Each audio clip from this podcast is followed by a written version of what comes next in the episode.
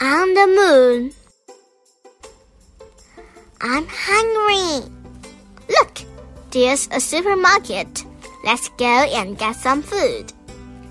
What's that? How does it feel? It's moon bread. Oh, it's too hard.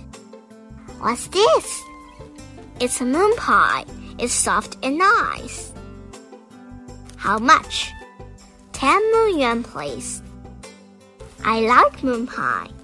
Me too. It's yummy.